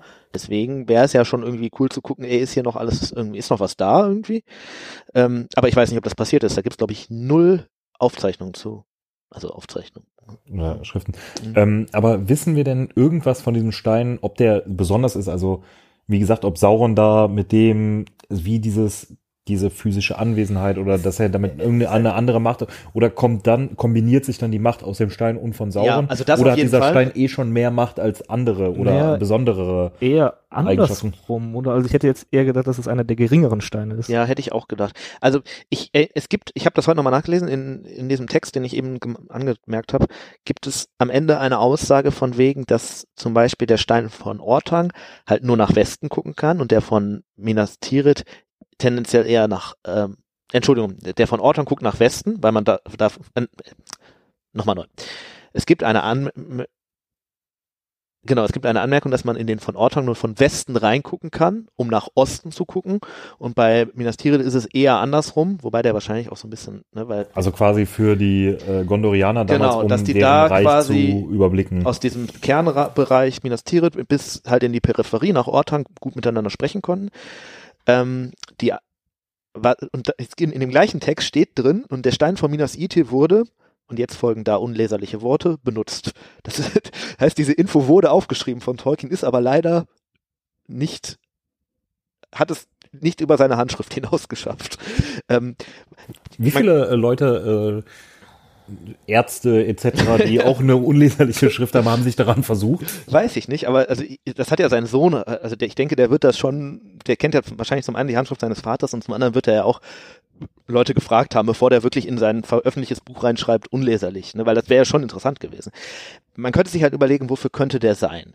Dass der nach von Minas Morgul nach Minas Tirith guckt, ist halt unwahrscheinlich, weil das relativ nah beieinander ist und in der Mitte ist ja auch noch eigentlich der Stein von Osgeas. Naja, Minas Morgul bis äh, Ortank macht halt Sinn, weil ein Ende Ja. des Reichs Das würde denn anderen nicht Ende des Reichs, viel ne? mehr Sinn machen, das stimmt. Ähm, das, das wäre ja auch insofern sinnig, dass wir ja am Ende wissen, Sauron guckt nach Westen. Der guckt ja von Barad-dûr nach Ortang und Minas Tirith. Für den wäre es sinnig. Es hätte vielleicht auch Sinn gemacht, wenn er einfach nur nach Osten guckt, weil man Mordor hätte beobachten können. Das war ja auch so ein bisschen die Aufgabe der ganzen Stadt eigentlich von Minas Ja, Ithil, genau. über Mordor zu wachen. Deswegen hätte es durchaus Sinn gemacht, den nach Osten Als zu erstes. Bollwerk Ja, quasi. genau. mehr oder Ja. Aber ne? es scheint ja nicht so zu sein, weil vielleicht hat man sich auch gesagt, in Osgiliath steht eh ein Meist, also ein großer Stein, mit dem können wir eh alles sehen, da müssen wir jetzt nicht in Minas Ithil unbedingt auch noch einen haben, sondern es würde reichen, wenn man dann aus Osgiliath sagt, hey, hier Leute in Minas Ithil, weil den, hier reicht ja über den Stein. ähm, also ihr sagtet gerade, das ist einer der geringeren. Ja. Also die Macht des Ithil-Steins kommt am Ende dann wahrscheinlich von, Mo- von Sauron, ne? Also Ja, der, der, Wir müssen der, gleich noch ja. auf ähm, die zwei anderen Steine eingehen. Ja. Mm, Die Frage, die aber jetzt schon bei mir aufkommt, ist, ähm, die sind ja jetzt gar nicht mehr so sehr in Benutzung. Also es gibt ja nur noch wenige NutzerInnen. Es gibt noch, also am Ende vier Steine, denke ich mal. Drei sind safe weg. Das ist, die haben wir eigentlich schon erwähnt. Amunias, äh, Amonsul und halt Osgeas. Und die anderen sind so, ja, der eine ist sowieso halt nur, um aufs Meer zu gucken. Den würde ich da mal auch aus der Rechnung rausnehmen. Das heißt, es gibt quasi noch drei benutzbare Steine. Ja, Und die Eine- sind, zwei davon sind eh schon in Benutzung der bösen ja, Seite. ist korrekt. Einer, da gehen wir jetzt gleich noch Ja, drauf ein. Da ja. wissen wir es, also da müssen wir auch so ein bisschen spekulieren. Die Frage ist aber, wenn Sauron den Stein von äh, Anunias gehabt hätte oder sagen wir auch mal den Stein von Osgiliath. Ja. Also oder Amonsul, also Amonsul wäre ja möglich gewesen, ne? Hexenkönig erobert das. eben, ne? Äh, ja. Oder Osgiliath Ja. du- durchaus der Ja. mächtigste, sagtet ihr gerade, der Lauschstein. Ja. Hätte er damit mehr bewerkstelligen können, wenn der dem in die Finger gefallen wäre? Aber Auf der anderen Seite, ja, also ich finde die Überlegung schon naheliegend. Mhm. Auf der anderen Seite glaube ich, dass halt eigentlich ja Sauron das Maximum dessen aus dem Palantiri rausgeholt hat, was er konnte. Gehen wir gleich nochmal drauf ein. Aber, ja, aber hätte er mehr rausholen können mit dem mit dem mit dem mächtigeren Stein, weil Ja, sie aber sind ja nicht mehr in Benutzung. Was hätte er denn noch rausholen Er hätte können? Das höchstens hängt ja noch davon- mehr Infos für sich gewinnen Genau, können. Das stimmt. Und das wäre natürlich vielleicht. sogar interessant gewesen, weil Aber man hätte zum Beispiel gucken könnte, wo dieser Oh. blöde Ring durch die Gegend läuft. Genau, das ne? wäre Aber vielleicht hätte das? interessant. Weil wenn du nur die anderen Steine belauschen kannst, was bringt dir das, wenn Nein, die nicht nein, in Benutzung äh, sind? Der ist nicht nur zum Belauschen. Der, da. der kann auch sehen. Also du kannst mit dem Mhm. aus Gejatstein wahrscheinlich mehr oder weniger, je nachdem wie viel Windstärke du hast, hingucken, wo du willst. Und das wäre natürlich wissen wir schon, genau, wie das funktioniert, wie Nein. das Auge Saurons oder Ja, genau. Sauron ist ja sowieso ein bisschen speermäßig unterwegs, wahrscheinlich sehr gut informiert. Ich weiß gar nicht, ob es ihm so krass einen Vorteil gegeben hätte. Aber natürlich in einer Situation, wo du überlegst, wo läuft eigentlich gerade der Ring durch die Gegend, wäre so ein stärkerer Palantir vielleicht sogar nochmal eine extra, ein extra Upgrade. Oder sogar noch früher angesetzt. Wenn du sagst, die ähm, Steine können noch in die Vergangenheit gucken, vor allem gerade die mächtigeren, und der mächtigste ist ja der in, aus Gilead, da hätte er vielleicht auch gucken können, wo ist denn der Ring überhaupt verloren gegangen. Und dann vielleicht den Ring finden können, bevor Gollum ihn Wo sind eigentlich die ganzen. Hobbits hingelaufen? Und was haben die mal, das vielleicht, ach, das könnte dieses Auenland sein. Ja. Ja. Aber dafür hätte ähm, aus Gilead natürlich also viel früher haben froh müssen. sein, als dass den. Sauron nur Ja, genau. diesen Wahrscheinlich, ja. schwachen Stein hat. Ähm, ja, gehen wir auf den ähm, vorletzten ein, also bis wir dann am Schluss zu dem äh, ja mehr oder wenigsten weniger Bekanntesten, bekanntesten, ja. äh, durch die Werke kommen, weil das der einzige ist, den man so richtig sieht in den Filmen Mhm. zumindest. Ich glaube auch in den Büchern ist das der einzige, der so richtig äh, Ja, der von der, also der, jetzt also über den nicht der wird erzählt wird, erwähnt. sondern der auch da den, ist. den ne? sieht man eigentlich, also im Buch, Im heißt, man Buch sieht ihn im Buch, den. aber der wird, der, der ist im Ja. Buch auf der Bildfläche. Ähm, Minas Tirith. Was wissen wir über diesen Stein? Weil Minas Tirith müsste ja bei jemandem sein, den wir kennen. Ja, Genau. korrekt. Ja. Äh, ja, der Stein von Minas Tirith oder von Minas Anor ist dafür verantwortlich, dass Denethor im Film so schlecht weggekommen ist, meiner Meinung nach. Weil Denethor, für die Leute, die es nicht wissen, ähm, bevor er quasi wahnsinnig geworden ist, er ein wirklich starker und auch mächtiger und weiser Anführer der Menschen war. Und genau, er hat diesen Stein aber ähm, benutzt und dadurch ist er Muss auch ja sein, sonst hätten sie ihm nicht so lange gefolgt. Da gehen wir aber auch nochmal Ja. genauer drauf ein. Ne? das sieht man im Film gar nicht. Da denkt man sich, Denethor, Alter, was ein, was ein Arschloch Wer hat das den eigentlich ist. zum Truchsess gemacht? ne? Genau, aber Ja. vor den Ereignissen des äh, Herr der Ringe ist er nämlich gar nicht so. Das passiert nämlich erst durch die Benutzung des Steins und indem er Sauron quasi herausfordert mit seinem Stein. Äh, ja, zu einem Und Kampf dann der quasi Geister mehr oder quasi. weniger darüber wahnsinnig wird. Ja, also äh, das endet halt am Ende damit, dass er jetzt nicht Sauron, der, der, Denethor wird ja kein Gefolgsmann Saurons. Der sagt ja jetzt nicht, ey, hey, hey, Gondor ist auf deiner Seite. Er Sondern- schneidet also besser ab als Er Saruman. schneidet deutlich besser ab als Saruman. Äh, Das nicht nur als Saruman, ne? Ja. Auch als Theoden. Überleg mal, der lässt sich von äh, Grima Mhm. und von äh, Saruman beeinflussen, Ja. was Denethor äh, nicht stimmt. tut. Er, er, er geht nicht zur dunklen, ja, wobei tut Theoden auch nicht, aber, Nee, äh, aber äh, Denethor ist, glaube ich, zumindest im Buch, im Film wahrscheinlich nicht, aber im, im Buch ist der, ist der Denethor schon aktiver im Widerstand, auch militärisch gegen Sauron, der macht da ja schon wenigstens was. Ob das alles immer so sinnvoll ist, ob man nicht noch hätte mehr machen können, als, als außer dahingestellt. in Westfold, aber okay, anderes Thema. ähm, aber ne, klar, du hast recht. Ich glaube, ähm, also was Sauron damit Denethor macht am Ende ist, er zeigt ihm ja, hey, alles, egal was du hier machst, das bringt alles nichts. Du bist am Ende, du kannst verzweifeln, äh, gib einfach auf. Und am Ende tut er das ja auch mehr, so mehr oder weniger. Ähm, und das ist dann Saurons Einfluss, weil er irgendwann, Denethor nutzt ja den Stein, um Informationen zu gewinnen und tut das ja auch. Aber irgendwann hat Sauron halt so viel Einfluss, dass er ihm genau zeigt, was er sehen soll. Und dann sieht er halt riesige Armeen, Piratenschiffe, die auf dich zugeflogen kommen, ohne Band, ähm, sowas halt. Und dann denkst du halt, scheiße, ja, wir sind am Arsch. So, und dann machst du halt sowas, was der, was der irgendwie tut. ja, also er betreibt mehr oder weniger Gehirnwäsche beziehungsweise Folter vielleicht. Ja, so, ne? ja, oder also zumindest mal arglistige Täuschung, würde ich sagen, ne? Weil er ihm natürlich schon Sachen zeigt, die da sind, aber es ist natürlich ein Unterschied, ob du eine riesige Hoffnung auch Armee nimmt. siehst. o- o- Und Wie eine Depression, also Ja, ja. Sau Sauron ist ja wie so eine Ja. Depression vielleicht. Sauron ne? ist, ja, vielleicht passt der Vergleich ganz gut. Ja. Aber man muss auch, äh, glaube ich, erwähnen, dass Denethor dann natürlich auch, es hat ihm schon was genützt, würde ich Ja. behaupten. Also er hat dadurch schon länger durchhalten können gegen die Macht Mordors, weil er natürlich Informationen auch über Ja. Saurons Armeen und vielleicht wo und wie und wie stark er angreift. Ja, das ist dann immer so eine konnte. verheiligte Zweck, die Mittelfrage, ne? Und was man noch sagen kann, ähm, das ist jetzt die nächste steile These, die ich jetzt hier einfach mal raushaue. Im Prinzip ähm, ist ja auch Aragorn für ähm, Denethors Wahnsinn dann am Ende irgendwie verantwortlich, weil ähm, man zumindest annehmen kann, Denethor, also die Truchsessen haben ja diesen Stein sehr lange, der steht ja seit Jahr und Tag in Minas Tirith. Was tut er davor mit dem? Nutzt er den, bevor Sauron Genau, da wollte ich nämlich gerade drauf eingehen. Ähm, die, der steht da halt und die Truths vorher haben den nie benutzt, weil die irgendwie, es war immer unklar, was ist mir eigentlich mit dem Stein aus Mios Morgul passiert. Wie benutzt man das eigentlich richtig? Nicht ganz klar. Denethor hat das irgendwann rausgefunden, ne, durch so Schriftstudium und so ist ihm irgendwann klar geworden, ah ja, so müsste man Also eigentlich auch ein weiser Mann, ne? Genau, ja, ja, das Ja, ist ein sehr. sehr kluger Mann auch tatsächlich. Ne? Also nicht nur belesen, sondern muss ja auch irgendwie ihm möglich gewesen sein, das umzusetzen. Aber, jetzt kommt nämlich der entscheidende Punkt, ähm, Aragorn hat ja in der Vergangenheit irgendwann mal in den Heeren Gondors schon gedient und hat da gesagt, ich bin jetzt hier Hauptmann, ich würde hier kämpfen und so. Und das war unter Denethors Vater, der Aragorn dafür eigentlich recht dankbar war und recht zugetan. Und Denethor, der jetzt natürlich diesen Thronräuber irgendwie nicht so haben möchte, möchte dem natürlich in Informationen und Wissen und so voraus sein. Und da bietet sich der Palantir natürlich schon an. Und das äh, könnte natürlich äh, man dem lieben Aragorn vielleicht vorwerfen, dass wenn er jetzt nicht so einen da auf, ähm, hey, ich bin hier der tolle Königserbe gemacht hätte, was er damals nicht gesagt hat, aber was natürlich Denethor irgendwie ja befürchten muss, zumindest zumindest ging es ihm die, um die Gunst seines Vaters, ähm, dass er, dass wenn er das nicht getan hätte, dass er dann vielleicht nie in diesen Stein geblickt hätte und dann vielleicht nicht wahnsinnig geworden wäre. Also Okay. schäm dich, Aragorn. Was passiert danach mit dem? Also ähm, nach den Ringkriegen? Ähm, ja, also im Buch ist es ja so, wie im Film auch, Denethor verbrennt sich ja. Und im Film sehen wir ja nichts von diesem Palantir, aber im Buch hat er den am Ende so auf der Brust, als er verbrennt. Und das hat dann am Ende den Effekt, dass er quasi nur noch, dass jeder, der da reinguckt, außer er ist jetzt sehr willensstark, ne, also bei Aragorn wird es vielleicht was anderes gewesen sein, aber im Prinzip jeder, der da reinguckt, sieht erstmal nur zwei Hände mit diesem Palantir, wie die verbrennen. Weil das für die, da so ein einschneidendes Erlebnis im Leben dieses Steins Mhm. war. Zeigt vielleicht auch wieder die Stärke von Denethor, dass er diesen Stein so beeinflussen konnte, dass das Ja, am Ende Vielleicht auch ihn so gefesselt verändert. hat oder äh, Ja. auch irgendwo beschützt hat? Ja, es Vielleicht scheint ja den echt wirklich an seine Person gefesselt zu haben, ne? Und das ist ja schon irgendwie, dafür, dass er ja selber gar nicht König ist, vielleicht tut es, was er auch sicherlich seinen Anspruch auf den Stein irgendwie ein bisschen begründet und auch einfach macht, den zu benutzen und so, aber ja. Also halten wir zusammen, der Stein nutzt Denethor eigentlich ähm, relativ wenig. Er versucht aber mit ihm gegen Sauron ja anzukämpfen. ich würde sogar fast eher sagen, er nutzt ihm schon was, aber er übertreibt das halt. Ja, und dadurch ist er dann Mhm. auch irgendwann so Sauron Droge. challenged. Ja, ja, wie so eine Droge, könnte man sagen, ja. Was mir gerade noch eingefallen ist, zu dem Punkt, dass man am Ende, wenn man diesen Stein anguckt, nur noch diese Hände sieht.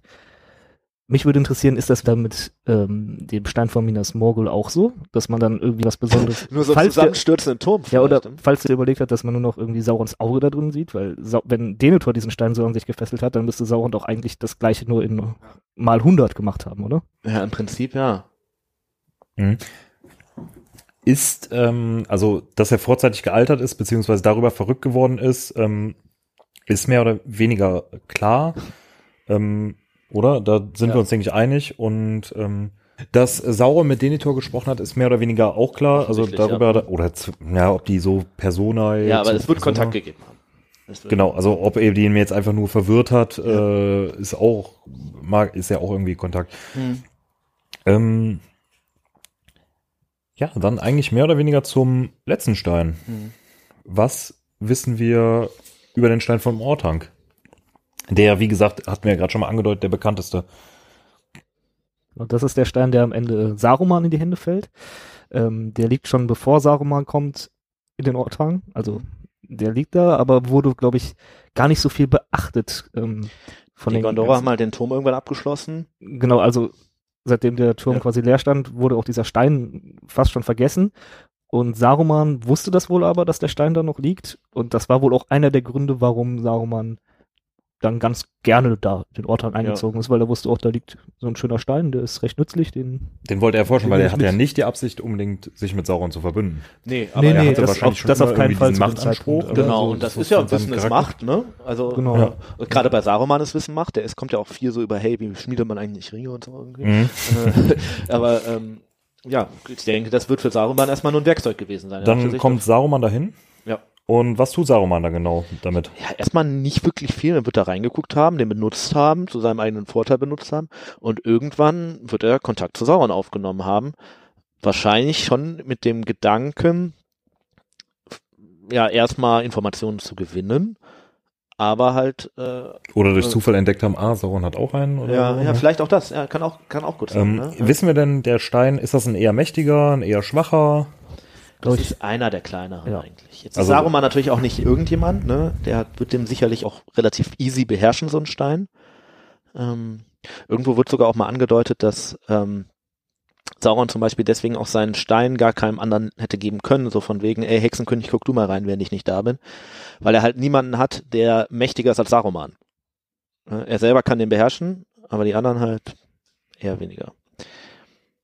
Ja, Ja, und dann fällt Saruman halt irgendwann an- Sauron, ne? Ich denke, die Story ist ja bekannt. Da ist die Frage, Deswegen sagt Gandalf übrigens zum Beispiel auch nur kurze Ergänzung noch im Film, sagt er ja irgendwann, ist es unklar, wo die anderen Steine sind. Wir wissen nicht, wer sonst noch zusieht. Da bezieht er sich nämlich genau auf diese Connection zwischen. Gandalf sagt ja auch ganz klar, er will den nicht benutzen. Ne? Ja. Also er versucht gar nicht, er, scheint zu wissen, okay, Ja. ist bisher immer sch- schief gelaufen, Ja. ich gehe auf Nummer sicher, ich benutze das Ding nicht. Ja, ja. Wir packen das weg, wir verstecken das und äh, Ja. Ja. Wo ist er eigentlich in der Zwischenzeit? Äh, schleppt Gandalf den dann die ganze Zeit mit sich rum oder schließen die den ein, dann ein oder was passiert dann mit dem genau? Der gibt den Aragorn. Also, Genau, ähm, ja. ich weiß gar nicht, wird das im Film erklärt, wie Aragorn an den Stein kommt? Ich, Ja, ja, ja, Ja? Also im Film ist das so, dass ähm, Pippin den erstmal aufsammelt, äh, Gandalf den dann Pippin abnimmt, Pippin dann aber später dann doch wieder anguckt. Neugierig wird Genau. und Aragorn Ähm, und Aragorn halt der Erste ist, der da hingeht und den ähm, sichert. Ja. sich sichert. Aber dann nimmt Gandalf ihn wieder an sich. Fällt mir gerade auf. Und das heißt eigentlich doch nicht. ja, wobei auch Aber- ähm, der ja erst am Ende in des, nach der Stimmt. Schlacht von Minas Tirith überhaupt erst in den Stein Ah, das guckt ist auch Aragorn. Ne? Da das ja ist auch noch ein Film-Buch-Unterschied, verschoben, genau. Im, Im Buch guckt er ja deutlich früher in den Stein und das ist ja auch einer der Gründe, warum Sauron echt eher so überhastet Minas Tirith angreift, weil er sieht, hey, scheiße, Aragorn, genau. Er äh, guckt ähm, quasi direkt in den was tun? Stein da, ne? genau. Nachdem Und sie ihn im- haben. Buch ist ganz klar, Aragorn sagt, hey, das ist mein Stein, ich bin hier ne, Königserbe, äh, das ist ein Stein der Könige, hier meiner. Und das Zeig wird dann auch so akzeptiert irgendwie. Ähm, genau. Und im, im Buch ist es so, Aragorn guckt da rein, sieht zum einen, hey, scheiße Kusaren. Und zum anderen sieht er halt, äh, fordert er halt Gan Sauron heraus. Ja. Zeigt ihm auch noch das er macht im Schwert. Prinzip den gleichen Fehler, den Denethor und Sauron vorher gemacht haben. Oder Peter Jackson vorhatte. Oder Peter Jackson vorhatte. Ja, genau. äh, aber ähm, der bleibt da halt standhaft. Er macht das ja auch nur einmal. Ne? Er ist ja echt nur so, hier, hier bin, hier bin ich. Hier. Aber ich würde auch sagen, dass er ihn auch ähm, bewusst provoziert. Ja, Weil ja, er auch genau, ja. ganz klar sagt, hier, ich habe das Schwert, äh, Hm. das wiedergeschmiedete und ich bin der Erbe Gondors. Ja. Komm mal her, so.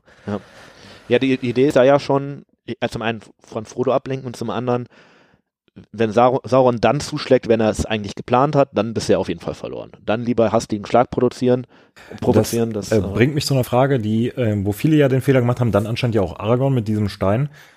Ähm, Saruman jetzt als Beispiel oder auch Denethor, warum geht man bitte dran, wenn Sauron anruft? Ja. Und wie oft haben äh, Saruman und Sauron miteinander gesprochen? So, also Ja. Ar- Aragorn wahrscheinlich einmalig, Ja. Denethor wahrscheinlich irgendwie regelmäßig, Also, aber wie ja. oft äh, Saruman, also wie wie oft hat es gebraucht, bis der äh, korrumpiert war?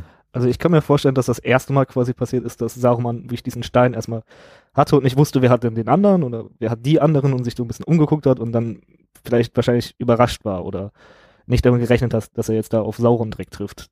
Ähm, ja, und vielleicht auch erstmal so gedacht hat, ja, ich kann den beherrschen, ne? ich versuche mal hier ein paar Infos rauszuholen. das ist natürlich Hat vielleicht beim ersten Mal auch noch geklappt oder Sauron hat vorgegeben, dass er da nichts macht und dann hat, ist das so eine Stück-für-Stück-Geschichte geworden. Ne? spricht natürlich auch wieder diesen Charakter von Saruman an, dieses Ja. ein bisschen Selbstüberschätzung. Ja. Ich kann Ein mit bisschen Sauron, selbst ich kann es mit Sauron aufnehmen, komm schon, aber Ja, und dann am Ende wissen wir ja tatsächlich, ähm, im Herr der Ringe sprechen ja gar nicht mehr so krass viel miteinander. Ne? Also die scheinen sich ja abzusprechen, hey, von wegen, unsere Orks überfallen die Gefährten. Und dann, als Pippin in den Stein guckt, sagt Sau Sauron aber ja auch sowas wie irgendwie, du hast dich lange nicht gemeldet oder sowas. Ja, ne? Ich äh, schicke jetzt hier Nazgul. liegt aber vielleicht auch daran, dass Saruman auch ja nicht unbedingt vorhatte, bis zum Ende mit Sauron Ja. den gleichen Weg zu Ja, gehen, korrekt, sondern ja. schon da einen kleinen Verrat geplant hatte. Ja, begangen, würde ich sogar fast sagen. So von Mhm. wegen, meine nehmen jetzt den Ring, ist, Ja, ja, stimmt. könnte Hat- man hat schon als Verrat bezeichnen. Worüber haben die beiden denn so gesprochen, Saruman und Sauron? Ja, gute, also zum einen wahrscheinlich so über militärische Pläne, bin ich mir relativ sicher. Zum einen vielleicht natürlich darüber, was Saruman so wird, wenn Sauron äh, halt herrscht über die ganze Mittelerde. Dann werden die natürlich so tatsächlich, wenn die Gefährten unterwegs sind, darüber gesprochen haben, wie die die vielleicht so ein bisschen abfangen. Ne? Das, die, die, deswegen sind ja die Orks dann am Ende, die Boromir da, da töten. Ähm, und dann denke ich, irgendwann wird Saruman äh, sein Handy, also den, sein Palantir auf lautlos gestellt haben und dann auch äh, keine Calls mehr beantwortet haben. Das ist, äh, das ist die moderne Form des Ghostings, denke ich, die er da irgendwann betrieben hat. Und dann kam halt irgendwann Pippi. Ne, so. Hat äh, und hat Saruman mit Denethor gesprochen, Thorsten? Saruman mit dem Denethor? Ja, die hätten ja theoretisch auch eine Verbindung herstellen Ja, können. ich weiß aber nicht, ob das von der Ausrichtung so hinkommt. Ja, das müsste passen. Also es gibt, Und wenn ja, worüber? also es Sicher? gibt einen, äh, in, in dem Text über die Palantiere wird geschrieben, es ist äh, eigentlich, es ist nicht ganz klar, aber es ist davon auszugehen, dass er Denethor mit Saruman Kontakt aufgenommen hat. Nicht andersrum, weil Saruman, ganz ehrlich, was will der mit Denethor? So, aber äh, dass Denethor mit Saruman Kontakt aufgenommen hat und dass zumindest Tolkien selber vermutet, dass das eher zum Vorteil von Denethor gelaufen ist, dass der da quasi mehr rausgeholt hat als äh, als Saruman. anscheinend. Deswegen er vielleicht auch Spricht Gandalf gegen- gegenüber so ein bisschen skeptisch war? Ja. Also ja, nochmal so für Denethor sprechend. Wir brechen Ja. heute mal eine fette Lanze für Denethor, ne? Ja, anscheinend. Aber deswegen sagt er ja auch irgendwie sowas von wegen, hey, ich weiß viel mehr, als du glaubst, dass ich weiß, weil ich weiß schon, was da irgendwie in, in Ja. Isengard und da alles abgelaufen ist. Ne? Das Du kannst mir gar nicht auch, so dass was du gefangen erzählen. warst oder so. Ja. Ich meine, das zeigt ja auch wieder das Thema, dass äh, Saruman eben korrumpiert wurde und Ja. Denethor nicht übergelaufen ist. Äh, zuletzt, äh, Grima Hm. hat das Ding ja auch mal kurz Zeit in der Hand. Ja. Ja. Kann er nicht zielen oder? ja. ähm, Tja, vielleicht wusste er wirklich nicht, wen er, also das wird ja im Buch vermutet, ne? Er wusste nicht, wen er treffen soll. Also vielleicht Saruman, Gandalf, wo schwirft er das Ding eigentlich drauf? Also für Saruman natürlich, also zum, irgendwie fast der Worst Case, ne? Weil zum einen wird damit er äh, offenbart, was so mit bei ihm abgelaufen ist und vor allem hat er diesen Palantir nicht. Der hätte ihm ja durchaus noch nützlich werden. dazu ist mir jetzt gerade noch spontan eine Frage gekommen. Was glaubt ihr denn, hat Sar als Saruman, nee, als äh, Sauron, Entschuldigung, Sauron Pippin gesehen hat an diesen Stein, hat er da gedacht, oh scheiße, Saruman hat jetzt den Ring, weil er halt einen Hobbit sieht und Oh scheiße, Saruman ist geschrumpft. Ja, jetzt Die- meinte, what Nee, nee. the fuck is that? eher so im Sinne von, er sieht jetzt, Saruman hat da einen Hobbit. Ja. Das können wir schon dafür sprechen, dass er den Ring hat. Ja, ich glaube, weil sonst, deswegen sagt er, also im Buch sagt er ganz klar, ich werde sofort danach schicken. Und das machst du ja nicht, wenn du sagst, so. ich will einen Hobbit haben, sondern das machst du ja, wenn du einen Ring Ja, haben willst. Ne? Und deswegen kommt, glaube ich, auch der Nazgul dann dahin und äh, Mhm. wird dann da quasi abbe abbeordert. Aber, ich glaube, das ist schon für den. Also Saruman, wahrscheinlich denkt er erst so, ich, Saruman hat einen Hobbit gefunden, hat es irgendwie übertrieben, möchte ihn jetzt ein bisschen foltern, sprich mal mit Sauron hier. Ich habe deinen Ring, geh- ich gehe mir nicht mehr auf die Nerven irgendwie. Mhm. Ja, interessante Frage. Ähm, kommen wir mal zu einem äh, weltlichen Bezug. Es ist ja, ich meine, war es Herrn Böhmermann, der das äh, veröffentlicht hat mit der äh, Firma.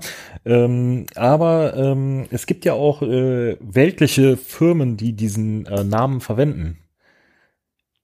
Was Das könnt ihr denn dazu denn sagen? Und was machen diese Firmen genau? Warum vielleicht? Ja, so Überwachungssoftware halt.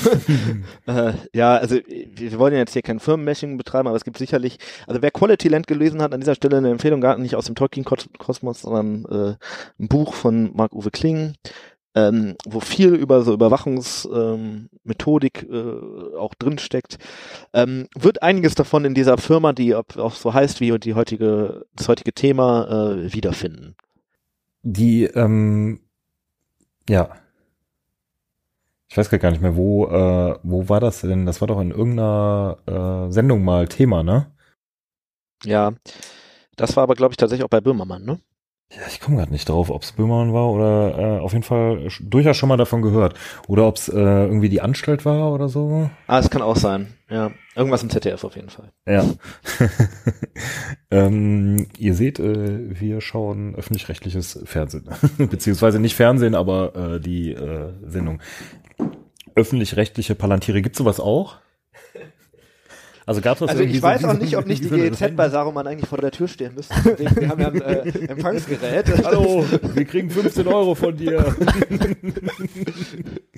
Nein, ich bin Student. Ja, aber der Grima nicht. Das ist ein Haushalt. Ihr zahlt jetzt beide. ähm, Ja. ja.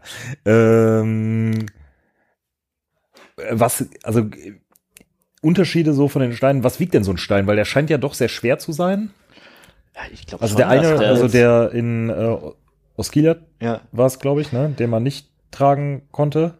ja. Und ja, der in also ich, Among Sul auch. wenn, so, ja. wenn man den so nicht hochheben kann, was, was ist das Gewicht, was ein Mann nicht mehr hochheben kann? 40 Kilo? Weniger? 30? Keine Ahnung.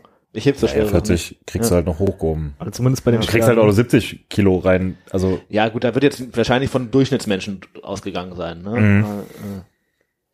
Also schon, aber wahrscheinlich schon sehr, also der Ja. Noskiel wahrscheinlich Ja, vielleicht mehrere 100 Kilo dann. 100 Kilo, Ja. könnte ich mir vorstellen. Ne? Ja. So, War ja auch Ja. fest verankert da. Ja. Also in Ja, der ja. Richtung. ja. Die kleineren Ähm, halt so Bowlingkugelmäßig. Ne? Pippin und ein Stein. So ein Ja, da muss man, glaube ich, zumindest kurz drüber sprechen, ne? weil Pippin ja schon, äh, das ist ja schon ein entscheidender Punkt irgendwie, weil er zum einen Nützt es jetzt mehr, als es schadet? am Gandalf Ende, so glaube ich, bisschen- ja, weil ich glaube, es- dass es Sauron nervös macht, wenn er diesen Hobbit da im Palantir sieht und der dann wahrscheinlich zu, zu, zu hastig, wie Baumart sagen würde, zuschlägt. Und der vielleicht auch anders sucht. Ja. Ja, ja, er wird dann erstmal, das ist ja für ihn eine Info, wo ist eigentlich der Ring? Und er weiß von Frodo und Sam ja eigentlich nichts. Und das heißt, ähm, Weil kann, Pippin ja dicht hält. weil Pippin dicht, ja genau, weil Pippin dicht hält. Das Auch beeindruckend, ne? auch beeindruckend tatsächlich. Mhm. Und das heißt im Prinzip, Wieder mal, ne? Sauron Wieder muss, mal beeindruckender Ja. Hobbit. Er ist Ja, ein Narr, aber ein ehrlicher Narr. Ja, ja, und das heißt auch eigentlich, Sauron muss davon ausgehen, der Ring ist gerade in Isengard oder irgendwo da drum. Mhm. Oder vielleicht in Edoras, weil die, weil Rohan das gerade eingenommen hat und den Ring da hingebracht hat. Und das heißt für Sauron ja, ich muss da hin und deswegen muss ich natürlich irgendwie an Minas Tirith vorbei. Weil steht im Weg. Was ich mich frage, äh, er schickt ja auch einen Nahschool, ne? Warum schickt er nur einen? Wenn er davon ausgeht, da ist jetzt der Ring, dann hätte ich ja direkt alle dahin geschickt. Ja, oder will er erstmal erkunden? Vielleicht hatte nur einer Rufbereitschaft oder so. Also es kann, ich weiß ja nicht, was die anderen so gerade machen, ne? Ja gut, aber was ist denn wichtiger? Na ja, gut, er ist auf jeden Fall in einem Krieg, Also, ne? ja. Also mehr oder weniger auch in einem, in Anführungsstrichen, Weltkrieg so, ja, ne? der, der Ring ist ja schon das Ja, absolut schon, Entscheidende für ihn. Ja, aber dann an einer anderen, die andere Front vielleicht dafür zu schwächen, ich, wenn du nicht ganz hundertprozentig sicher bist. Also Sauron wird ja auch die Strategie. ich weiß nicht, wie stark da die Taktik. Verbindung zwischen denen ist, aber es ist ja vielleicht auch nicht so, dass die permanent anfunkbar sind, sondern dass man auch denen erstmal sagen muss, hey, der Meister hat einen Auftrag für euch irgendwie. Na gut, aber zumindest der Hexenkönig müsste zu der Zeit ja in Minas Morgul gewesen sein. Ja. Weil der da gerade die Angriffe vorbereitet Vielleicht war er zu beschäftigt, damit seine Rüstung anzusehen. Ja, gut. Vielleicht hat- passt er damit nicht mehr aufs Reittier. Und, das kann Ich zieh dich jetzt nicht nochmal um, ja. damit. Nur für deinen Ring. Ähm, wenn ihr nichts mehr habt, würde ich ganz gerne zu meiner Abschlussfrage kommen. Dann, ihr habt noch irgendwelche interessanten Sidefacts so. Ja, ich glaube, mehr habe ich, hab, Ich, ich hab nicht. denke, das sieht gerade nicht so aus. Ähm, wir haben ja am Ende immer, ein Zauber kommt nie zu spät. Ja. So unsere paar Minuten mit Gandalf, weil wir Gandalf ja nach wie vor als äh, ja mit die wichtigste Person so erachten Ja. und äh, durchaus auch immer so die spannendste. Ich meine, klar, Frodo ist irgendwo auch Protagonist oder auch Aragorn oder aber Gandalf ist ja so oftmals das Zünglein an der Waage, ne? Und du darfst Sam nicht vergessen, Sam. aber ja. Entschuldigung, ja, natürlich. Ähm, aber, oder auch Pippin. Äh, Ich in finde, bei Fall. den Palantiri kann man Gandalf sogar fast schon vorwerfen, ob er dann nicht viel zu lange zu untätig ist für das, was er eigentlich schon wissen Das wäre die. Frage, was weiß Ja, Gandalf von genau. den Palantiri? Ja.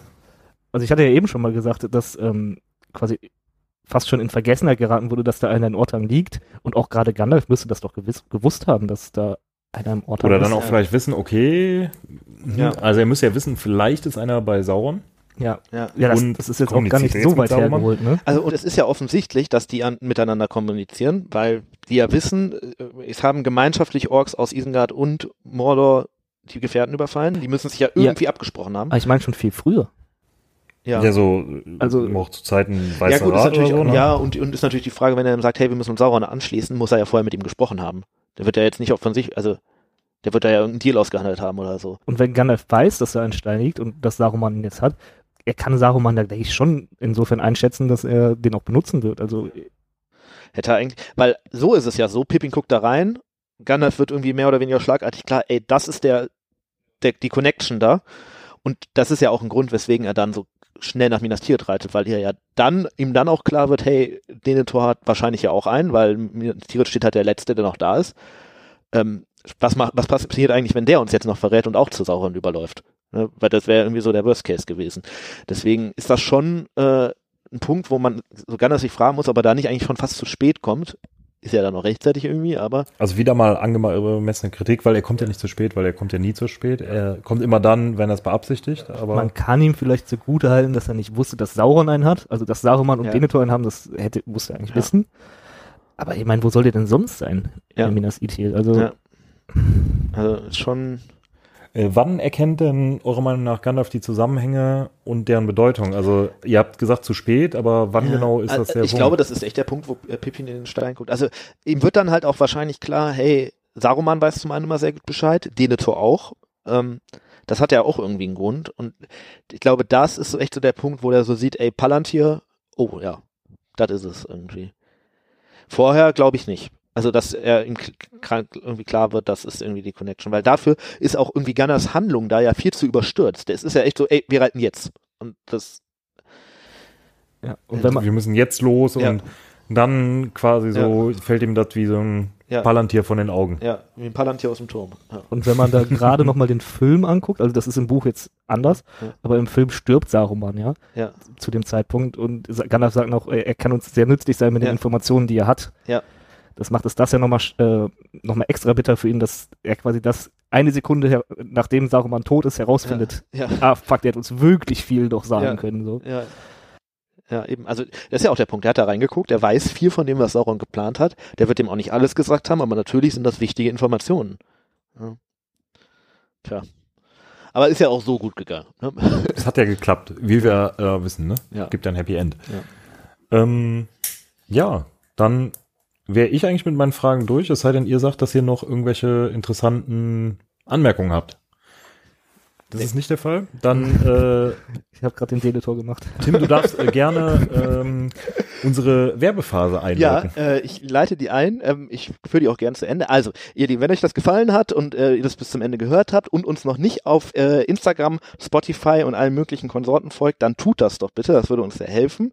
Wir würden uns auch freuen, wenn ihr uns abonniert beim Podcatcher eures Vertrauens und ganz äh, besonders freuen würden wir uns, wenn ihr uns ähm, auf Steady, den Link findet ihr zum Beispiel auf unserer Website, ihr könnt aber auch einfach auf die Steady-Seite gehen und hört die Ringe eingeben, ähm, uns ein Abonnement dalassen würdet, damit wir nämlich so tolle Dinge wie diesen Podcast hier auch finanzieren können.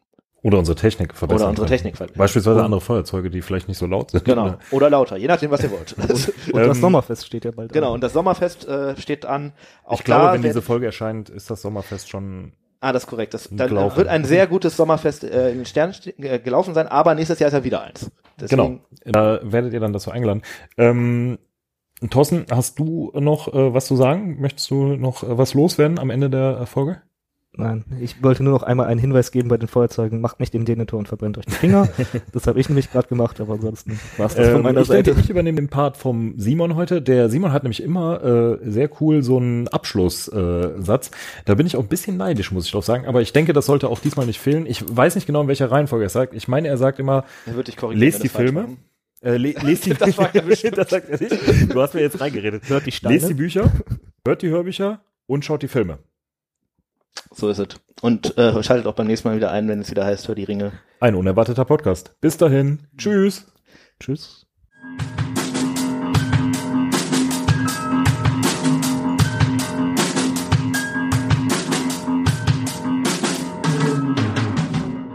Kindheitsgeschichten mit Tobi. Ich habe mir als Kind die ähm, Palantri oder als, als älteres Kind, Jugendlicher, wann auch immer man damit in Berührung gekommen ist, sehr lange ähm, tatsächlich als Bowlingkugeln vorgestellt und auch mit so drei, ähm, drei Löchern zum, zum Greifen. Ich weiß nicht, woher das gekommen ist, aber Ah, Irgendwie vielleicht war dieses- Film, weil irgendwann nimmt ja so, ähm, Aragorn ist es, glaube ich, Pippin den Der nimmt- Stein der ab nimmt die so in die nimmt Hand, so ja. wirklich, äh, ja, das vielleicht kann ist daher, ja, sehen, ja. aber so so Aber ein- also so- dieses Bild war sehr lange irgendwie in meinem, in meinem Kopf. Sagen, ich fahr noch zum Bier trinken hier.